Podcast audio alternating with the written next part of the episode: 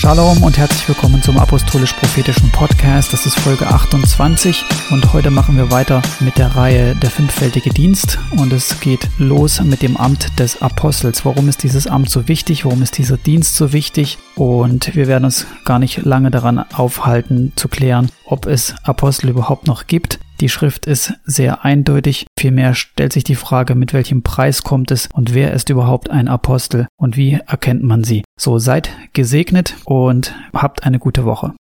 Willkommen zu einem neuen Teil unserer kleinen Themenreihe zum fünffältigen Dienst und wir wollen da weitermachen, wo wir das letzte Mal aufgehört haben. Es ging ja darum, dass wir äh, Könige und Priester sind, beziehungsweise Jesus uns erkauft hat aus allen Völkern, allen Nationen und er hat uns zu Königen und Priestern gemacht und wir sollen auf der Erde herrschen.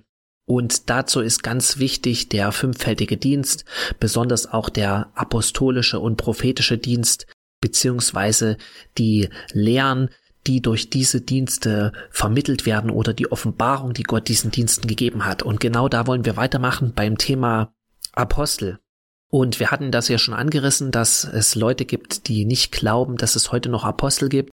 Das ist mir ehrlich gesagt äh, egal, weil wir haben die Bibel und du kannst in der Bibel, wenn du sie richtig liest und auch darüber betest, äh, sehen und erkennen, dass Gott diese Dienste gegeben hat.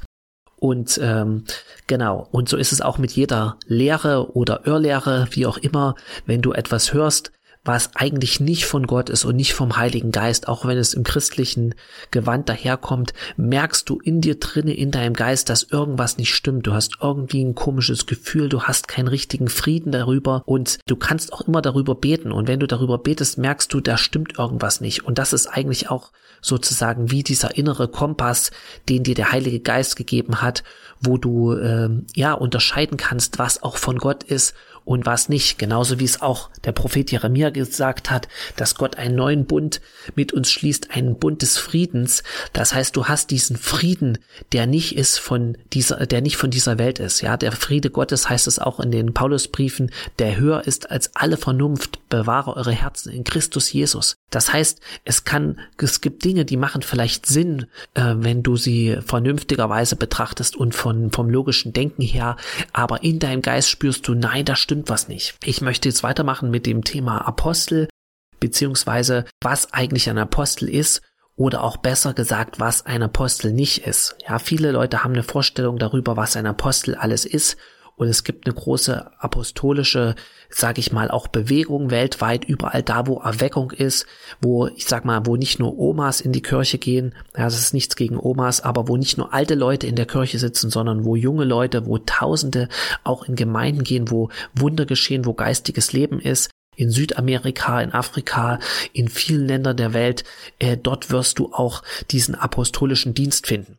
Und das führt natürlich dazu, dass es auch viele Leute gibt, habe ich auch, auch Personen schon kennengelernt, die gerne ähm, Apostel sein wollen, aber gar nicht dazu berufen sind, weil sie die Vorstellung haben, dass sozusagen dass das höchste Amt ist im Reich Gottes und diesem Amt besonders viel Ehre und äh, Kraft und Vollmacht äh, zuteil wird und gegeben ist. Und deswegen will ich auf eine ganz wichtige Stelle eingehen, beziehungsweise auch Dinge, die Paulus selbst gesagt hat, die er erlebt hat und ähm, um das einfach auch ein bisschen ins rechte Licht zu rücken. Ich habe mal in einer Predigt gehört, da war ich noch ziemlich äh, am Anfang von meinem Glaubensleben, hat einer, der auch in so einer christlichen Gemeinde aufgewachsen ist, der hat da gepredigt und hat gesagt, ja, als Kind da habe ich mir immer gewünscht, wenn ich über Paulus gelesen habe, ich möchte gerne sein, so wie Paulus und die Dinge erleben, die er erlebt hat. Und neulich habe ich darüber nachgedacht. Und wenn man richtig drüber nachdenkt und das auch mal liest, dann kann man eigentlich nur zu dem Schluss kommen, dass entweder wer sowas sagt, hat das nicht gelesen, richtig, was in der Apostelgeschichte steht, oder einfach nur selektiv und nur das gelesen, was er vielleicht äh, ja schön fand und lesen wollte über die Wunder und, und andere Dinge. Weil Paulus hat selbst gesagt, und da gibt es eine gute Stelle, das ist im äh, Korintherbrief, ja, wir konzentrieren uns ja immer auf die ganzen Wunder, oft äh, bei diesem Thema und was für große Taten durch die Apostel geschehen sind und das ist alles richtig, aber das kam auch zu einem extrem hohen Preis. Ja, äh, Paulus hat es jetzt nicht verdient, was er da getan hat und die Wunder kamen nicht durch seine eigene Anstrengung, sondern durch die Kraft, die im Namen von Jesus ist und durch die Auferstehungskraft von Jesus und dass er einfach, dass, dass Paulus einfach dem Heiligen Geist gehorsam war.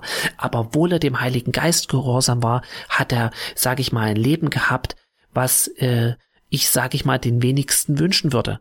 Und deswegen würde ich gerne mal äh, auch zu den ähm, Bibelstellen gehen, und da ist es im äh, ersten Korintherbrief, Kapitel 4, da redet Paulus über den Aposteldienst. Und es ist in Kapitel 4, Vers 9, es scheint mir nämlich, dass Gott uns Apostel als die Letzten hingestellt hat, gleichsam zum Tod bestimmt.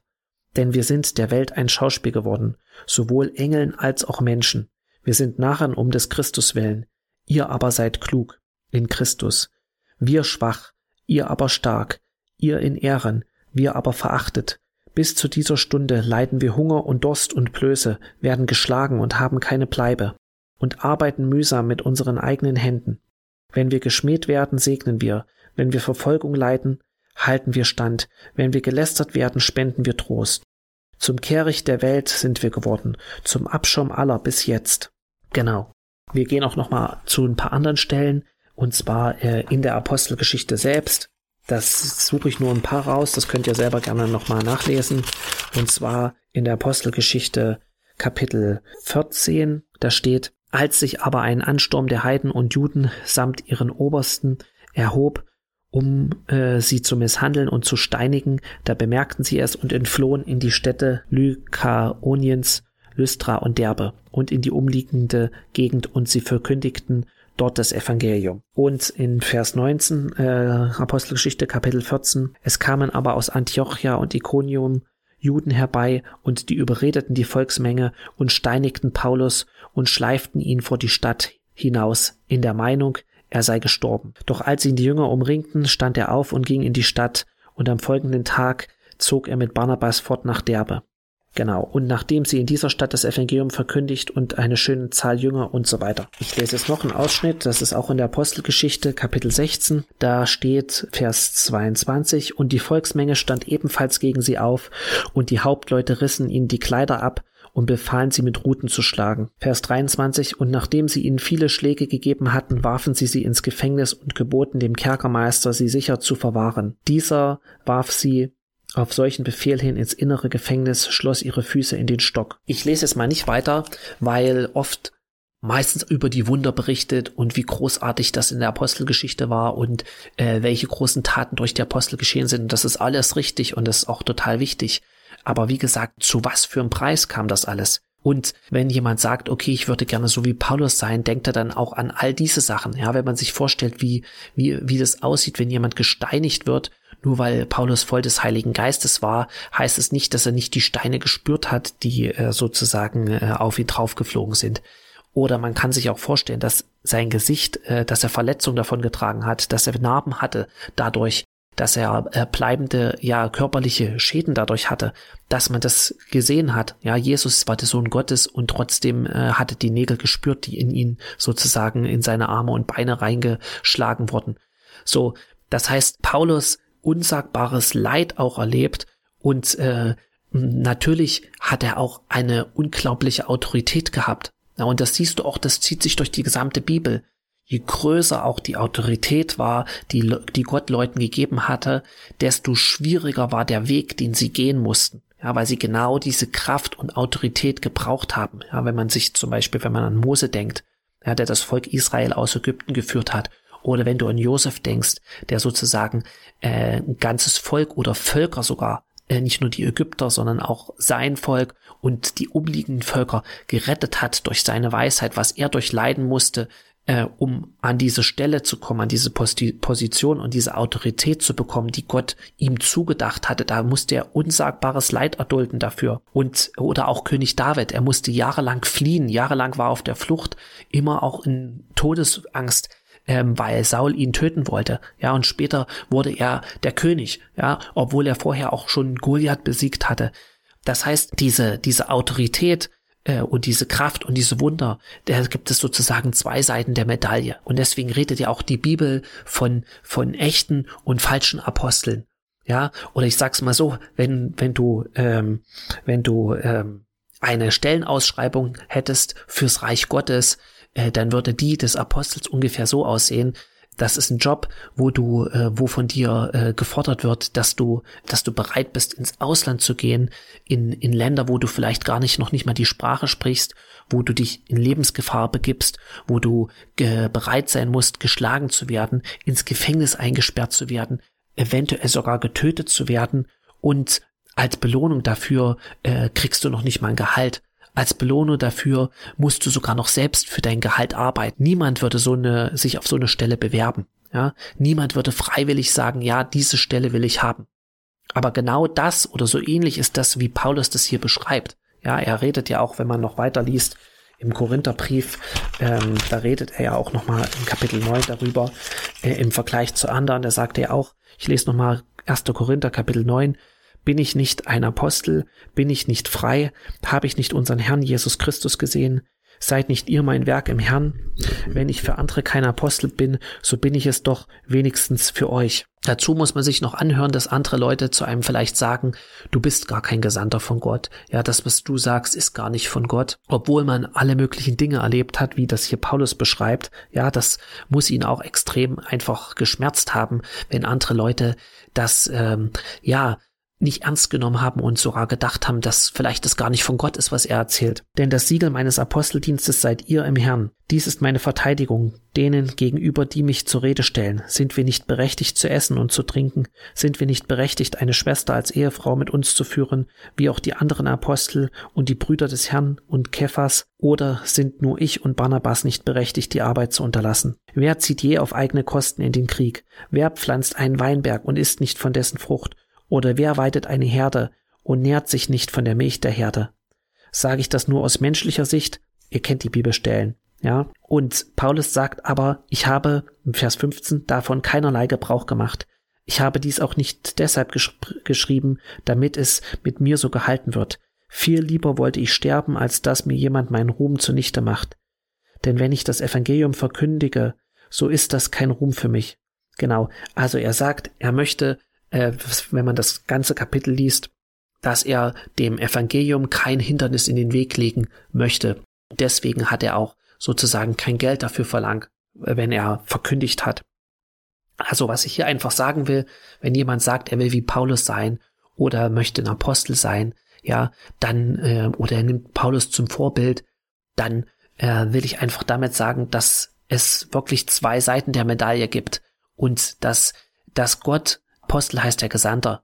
Wenn, wenn Gott dich berufen hat und Gott dich aussendet, ja, dann kann das sein, dass du ganz schwierige und ganz ja schlimme Situationen kommst. Und ich möchte dazu ein Zeugnis sagen von äh, einem Koreaner, einem Pastor, bei dem ich gewohnt habe in England, hat auf der Straße gepredigt und äh, das ist jemand, ja, wo Gott mir gezeigt hat, dass er ein, ein Apostel ist. Ja, der ist zwar ein Pastor, aber ich denke, er ist auf jeden Fall ein Apostel. Gott hat ihn nach äh, England gesandt und er hat auf der Straße gepredigt. Jedenfalls, ähm, er ist ja Asiate und es kam ein Engländer, der irgendwas gegen Ausländer hatte, so eine Art Hooligan und der äh, ist zu ihm hingekommen, hat ihn gesehen, als er gepredigt hat und hat gesagt, kann ich dich schlagen? Und dann hat äh, der Pastor, Pastor Paul ist das, hat sich hingestellt, hat seine Bibel festgehalten, hat gesagt, okay, ich muss mich aber kurz darauf vorbereiten, hat sich fest hingestellt und hat die Bibel festgehalten und dann hat der äh, andere angefangen, auf sein Gesicht einzuprügeln und zu schlagen. Und der Pastor Paul hat dann gemerkt, wie sein, äh, wie von seinem Gesicht Blut runtergelaufen ist. Also er hat gemerkt, wie was Flüssiges runtergelaufen ist. Später hat er gemerkt, dass es sein Blut war. Und er hat äh, einige Zeit auf ihn da eingeprügelt. Und plötzlich hat er dann aufgehört und ihn gefragt, also der Engländer, äh, hast du mich nicht? Und da hat der Pastor Paul gesagt, nein, äh, ich hasse dich nicht. Und ich weiß nicht mehr genau, was er wortwörtlich gesagt hat. Und in dem Moment hat, kam so der Heilige Geist auch auf diesen Engländer, dass er sozusagen auf die Knie gegangen ist und er hat sich dann sozusagen äh, bekehrt, er ist zu Jesus gekommen. Und ich sag mal, sowas kannst du nicht aus deiner eigenen natürlichen Kraft. Ja, kein normaler Mensch würde das, sag ich mal, äh, der bei normalem Verstand ist, mit sich machen lassen und dann noch sagen, ich hasse dich nicht und ich habe sozusagen, ich liebe dich oder ich weiß gar nicht mehr, was er genau gesagt hat. Jedenfalls hat es diesen Engländer so überführt, dass er sich daraufhin quasi bekehrt hat. Und das ist quasi übernatürlich. Das ist, das ist übernatürlich und dieses sozusagen, äh, diese übernatürlichen Dinge und Wunder, die Gott tut, die kommen aber zu einem Preis. Nicht, dass du etwas hervorbringst, sondern du bist einfach dem Heiligen Geist gehorsam und und äh, und dann wirkt Gott und tut Gott seine Wunder. Äh, genau, aber das ist, sind Dinge, die manchmal Gott sozusagen, in die Gott dich führt oder in Situationen, die, äh, die, ja, äh, wo, wo die meisten äh, Leute wegrennen würden. Und heute geht's ein bisschen länger. Warum ist das so wichtig und warum ist auch dieser apostolische Dienst so wichtig? Weil es sozusagen äh, dieser apostolische Dienst ist wie ein Wegbereiter. Es ist, ist wie ein Weg, äh, den, den Gott bahnt. Es gibt auch im Alten Testament sozusagen ähm, Personen, die repräsentativ für den apostolischen Dienst stehen, zum Beispiel Moses, ja, oder Josef oder Jakob. Personen, die ohne die Gott bestimmte Dinge nicht hätte tun können. Ja, wir denken immer, okay, ja, Gott ist, ist allmächtig, er ist allmächtig, Gott kann alles, ja, er kann alles. So, aber wozu, wozu beruft er uns dann, äh, wenn er uns nicht brauchen würde? Ja, ähm, Paulus sagt ja auch, dass er berufen ist, nicht von Menschen, sondern von Gott. Äh, Im Galaterbrief sagt er das. Berufener Apostel Jesu Christi, nicht durch einen Menschen, sondern durch Gott. So, wozu beruft Gott uns, wenn er uns nicht brauchen würde? Gott braucht uns, um sein Werk auf der Erde auszuführen. Ja, Gott braucht bestimmte Dinge, Gott braucht bestimmte Männer, bestimmte Frauen, um Dinge voranzubringen. Und es ist nicht so, wenn du nicht gehst und du nicht der Berufung folgst, dann äh, findet Gott automatisch ganz leicht sofort jemanden anders mit einem Fingerschnipsen. Nein.